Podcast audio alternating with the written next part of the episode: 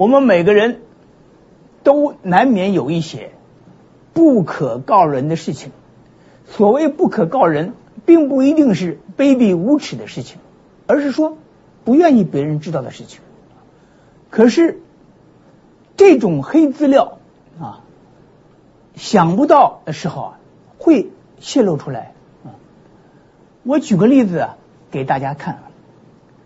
美国当年有一个总统叫做杜鲁门，啊杜鲁门啊，当时大家以为他是一个比较平庸的总统，后来越来越发现啊，他是一个很有性格的，也很有美德的总统啊，所以他死后啊，他的身价。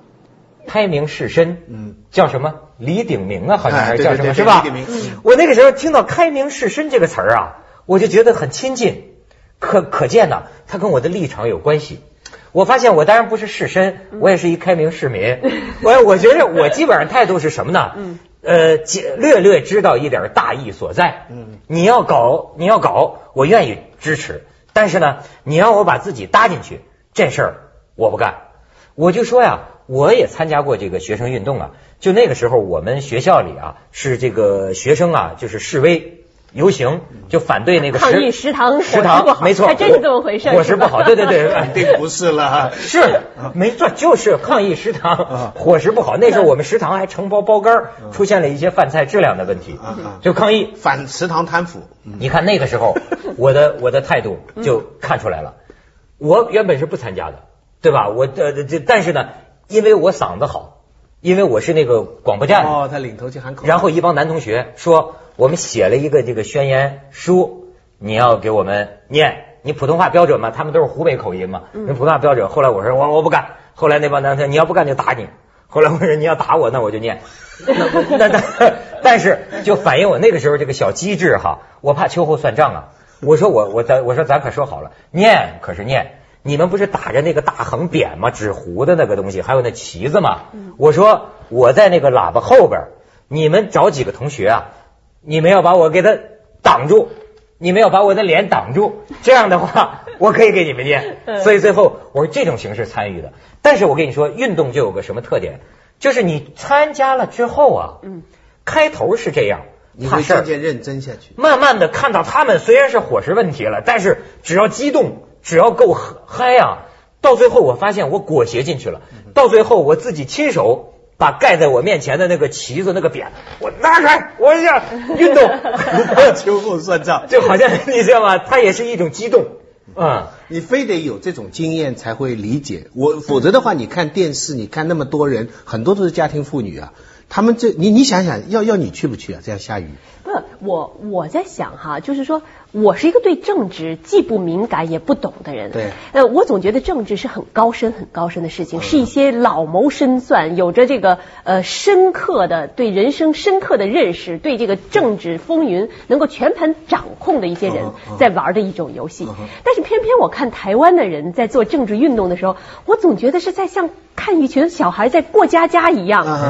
所以。这就愈发的对，愈发的使我看不懂。嗯，这他背后就是有精英策划的。嗯嗯，他那个范可清啊，当初就是他策划的广告，帮陈水扁上台的。是怎么着呢？这里边啊有招就看来这现代社会，就所以说这个咱要建设专业化社会啊，连示威集会游行。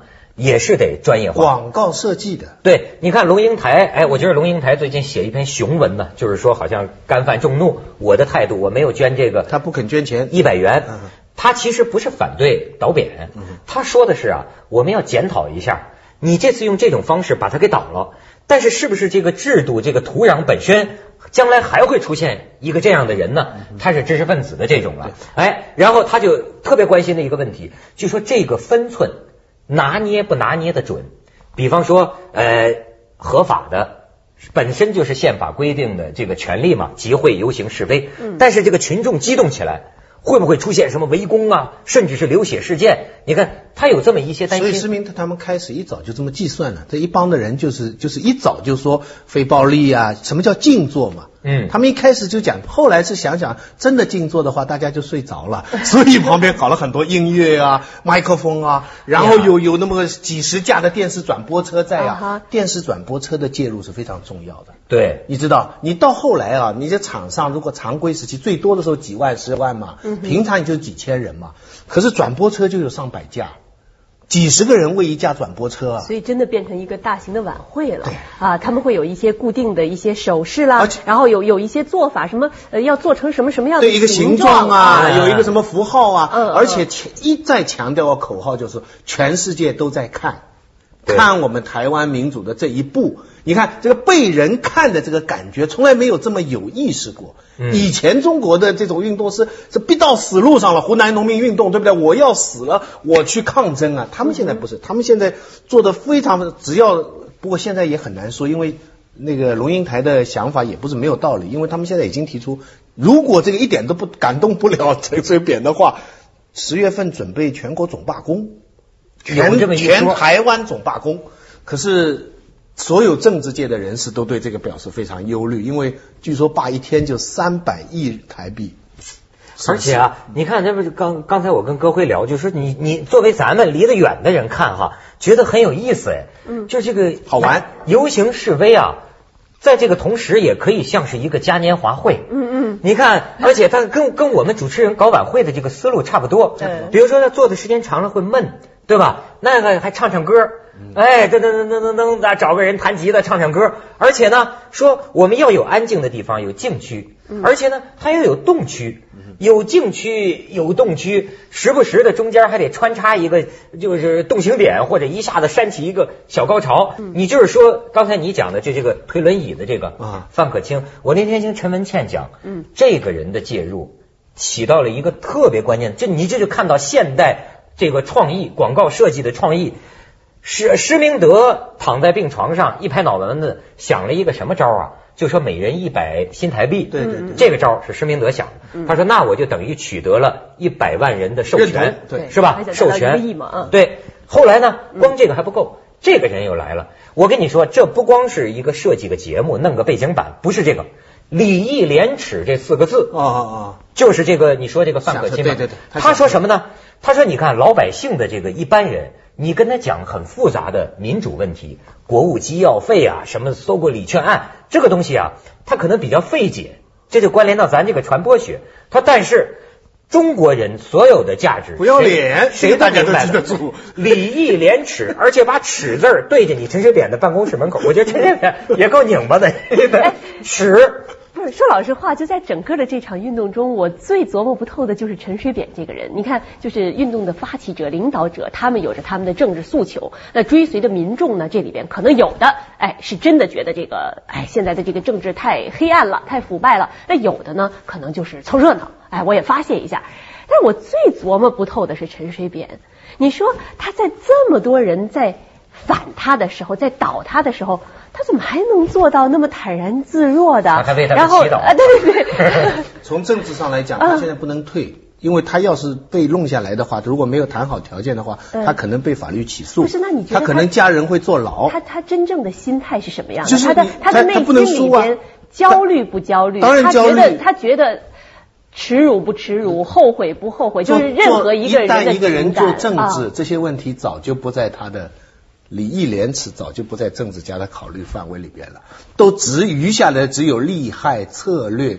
啊，就是就是就是怎么输赢的问题了，而且他从来都是做律师的，你知道律师的要义是什么？嗯。就是说假话要说的跟真的一样啊，嗯。只有输赢没有对错，对律师来说，他自己相信吗？他自己说的他自己这是他的职业道德啊，他他律师出身的，嗯所以他现在是从他家考虑，从他自己的考虑，他不能下；从民进党考虑，他当然应该下。他越不能下，马英九越高兴。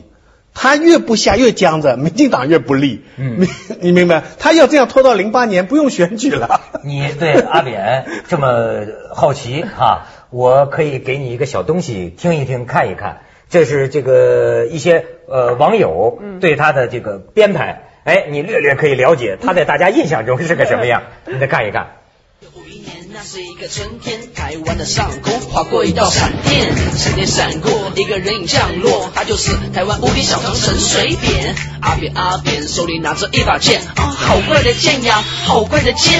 阿扁阿扁人剑合一，他不再是一个人是见人爱扁。记得有一天，当我走在街上，看到两个人正在吵架，他们正在吵什么呢？吵什么呢？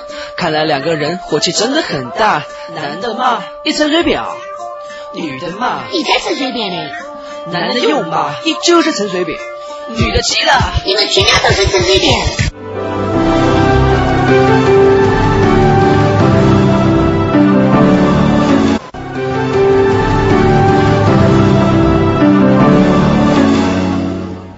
刚才讲啊，这个台湾人跟过家家似的，我有一个感觉啊，就是他他真的是有种这个乡里乡亲的。为什么龙应台检讨的说，选民你为什么不想一想，你当时为什么投了陈水扁这一票呢？当时是思维里什么在作怪呢？陈水扁最会说乡土语言，扮得很可爱，然后呢，跟你像很多乡里乡亲的，阿扁是我们的人。嗯嗯，你像跟咱们中国古代说这青红帮、拉帮结派，你的对错是非，哎，还还在其次。可是我跟你啊，真像过家家，你是我这个一派的，所以呢，我同气连枝。你看有些这个宗法的这种宗族的这种观念，这个还在里头呢。这个也是操作出来的。他嗯多年经营啊，有一批的这种美国留学回去的人帮他策划。他就是因为他知道他能得到南部的这些乡亲的这些支持，所以就把他设计成这么一个形象，包括他这个名字阿扁，你看这个不像是叫一个领导人的叫法。对我我们不会叫我领导人叫，随便什么都不会这么叫，对对不对？对对对 你看这个美，这他这种整个设计出来以后，他我我去看过，去台湾看过他们的选举，那真的有很多人是他是铁杆派的，他不讲理的。他本来民主他是选举是看谁对他最有利嘛，他们不是，他们觉得我们不能抛弃他，他是我们的人。包括这次我看香港的一些记者的零星的这花絮报道也有，他说那那边在他报道两方面，一方面他说那边在闹得这么热闹哈，另外市民的生活不受影响。就在广场旁边中央图书馆里边哈，读书非常安静，一点没事，照样很多人在做学问。外面那么热闹喧天，你明白没有？我我是碰到过类似的情况，就站不住了。那那那那这场运动最终它会走到什么样的方向去啊？它怎么样来收场啊？我在想，这些在这个广场上的那些那些民众，他会不会长时间以后，他都自己都忘了自己要做什么？他们不用管他们要做什么。么，他们这些人，他们的火气是上次他们选举一直是反反对，比方他投投蓝的，嗯他几次被你什么枪击案啊作弊下来，都是一股火气，或有的都是一家出去的，嗯所以他只要有机会让他发泄，而但是他感动不了旁边的人的。有那个记者就是说，他参加那个集会出来上一个出租车，那个出租车司机一看他穿红衣服，说我不载你，啊，因为那个出租司机是停绿的。所以啊，你看，我就看这个龙应台写的文章，他的意思是说什么呢？就说呃，现在台湾很多媒体啊，你知道播什么东西啊？播那个前苏联的那个时候，嗯红场上坦克跟这个群众对峙的场面，他很反感。他说呢，这是什么意思？这是两件完全不同的事情。你要照他的感觉，他说这个民主制度本身就有这么一个功能，比方说你觉着阿扁有问题，那么你可以按这个罢免或者弹劾。呃，再不行呢，如果这个步骤失败的话呢，你可以呢到四年的时候再行使你的选票，这次你要想好，对吧？来纠正这个错误。但是呢，如果说是出了问题，你应该呃去修理这个案件，就是是不是我们这个罢免和弹劾，就是你刚才讲的这个这个这个机能，这个案件程序，这个这个政治的程序，制制约功能，应该通过这个智能。我我我非常明白龙应台的意思，嗯但是我也替广场上的人那些人想过，他们的想法是怎么样的？你这个秩序就是被流氓玩过的，你当初就是那个假那个那个枪啊，他们认为这个东西已经被来，他既然是被流氓玩过的，我们怎么还能用君子的手法来对付他呢？这是广场上的人看法，所以他们嫌马英九你这是太这个太书生气了。你你明白这个意思没有？来来得及，你知道这个说在五四的时候就存在这个争论，说是来得及和来不及。嗯好像说当时康有为就跟一个人发生这种争论，那个人说什么？说中国要改变呢，要革新呢，要搞好教育。先培养革命的人才，他们是新思维的人，然后这个革命才是靠谱的，才是真的，对吧？结果康有为一句话就驳回去了，来不及了，说是要照你这么说，我们中国早给列强瓜分了。哎呦，我估计我就是总是就是那个那个被人家划分到那来不及的那那一类里边的，因为我是一个就是那叫什么温和派哈，嗯我总希望这是一切都在一个理性的一个体系下完你是。来得及的那一片。不是，就是说。呃，就但是我会被被人家分到这个来不及，就人家会跟我说来不及呀、我我我我会希望啊，这个咱们加强教育，提高民众的素质，然后通过理性的渠道，我们合理的去去啊人家说来不及啊来不及先把这个坏蛋先打倒对呀对呀对呀对呀，对我是特别怕这个社会产生一种暴力，由于民众的情绪失控，产生那个暴力和混乱，我我特别特别害怕。但是从现在看来，嗯好像到现在为止，他这个运动啊，这个分寸，徐老师，你是不是觉得还拿捏的挺挺到位的呢？到目前为止还可以，但是比较有象征意义的是，他发动这个事情是九月九号。嗯，九月九号是什么日子？你想，是毛泽东主席席逝世三十周年的日子，对对对，就是而且他们又用了活毛泽东思想就在在这个施明德的这个群众运动上发挥啊！我还跟你讲一件，你看到他们的旗那个旗帜没有？人民的力量。我跟你们讲一件有意思的事儿，徐老师，既然你提起这个事儿，嗯我们这集做文韬拍案，嗯，不是做施明德吗？然后呢，我就在那个百度上，啪一百度，咵，关于施明德的选项很多。后来呢，我发现，我说，哎，这个施明德这个人呢，要不说浪漫革命家呀，多才多艺，他还画画。他我我还说这个画啊，这个对他进行一个心理分析。你看他这个画，他们找了一张，我说这种笔触，你看反映他心中有一种狂烈、嗯热烈、狂野的这个东西。到中流击水，浪遏哎非洲。专门有一个施明德艺术网。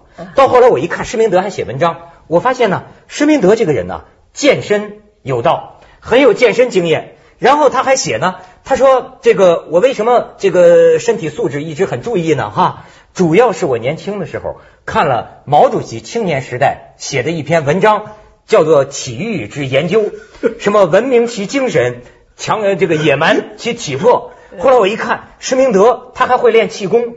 什么易筋经，然后结尾施明德说，所以呢，我现在到了八十多岁呢，我还健步如飞。我看到这儿，我发现不是啊，谁说谁呀、原来啊不是，原来可能有一个画家 叫施明德跟施明德这仨字儿，完你百度你找一找，一模一样。施明德艺术网，我说我越看，我说还跟毛主席学体育之研究，他后边还谈到易筋经，什么大周天、小周天，最后一句。然后我，所以我活到八十多岁，我还健步如飞。我说 这谁呀、锵锵三人行，广告之后见。到底是？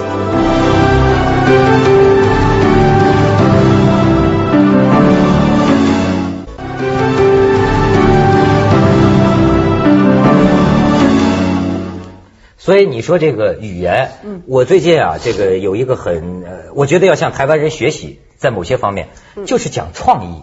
你比如说这个人家游行，你发现没有？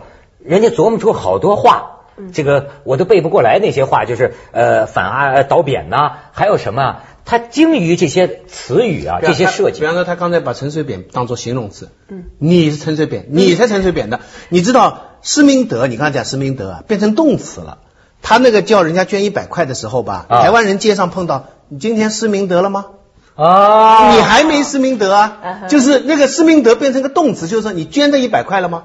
对，就我还想起早年间咱们在香港的时候，有一个香港同事，他那个小办公桌啊，弄得很有意思。后来他就说，嗯，我呀，什么地方都要体现出我的创意。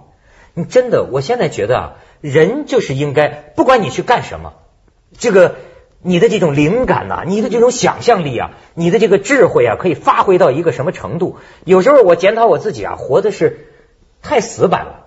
你觉不觉得？我就看这次台湾游行，我就觉得人家在任何一个细节上都想着怎么样与众不同，哎，有一些创意的这个火花。范范可清他们把这么严重的政治的运动搞得像像一个现代的广告业的啊这么一个示范哎，但是我华我我一直认为，就是说你太过于刻意的去创意的话，这件事情就是形式大于内容，你会往往忽去呃就是呃忽略了它的，或者是迷失了它的本质所在。他们其实不关心这些。你觉得非得是正着写脖子，他他那那那才算真的。他们他们其实不关心，他你政治上最后能达到什么样，这是你们的事情，但是我们能把它就是台湾的任何运动都让我感觉是在作秀，嗯呃，各种事情都让我感觉是在作秀，不知道是是这个两岸的文化差异的问题，还是真的是他们的这个创意或者是包差异啊，我觉得。不怎么差差异啊。我越看越觉得什么派啊，什么旗帜啊，什么东西，这个呀好熟悉啊。这个是 对这个这么多年来啊嗯，他这个作秀啊是逐渐形成的。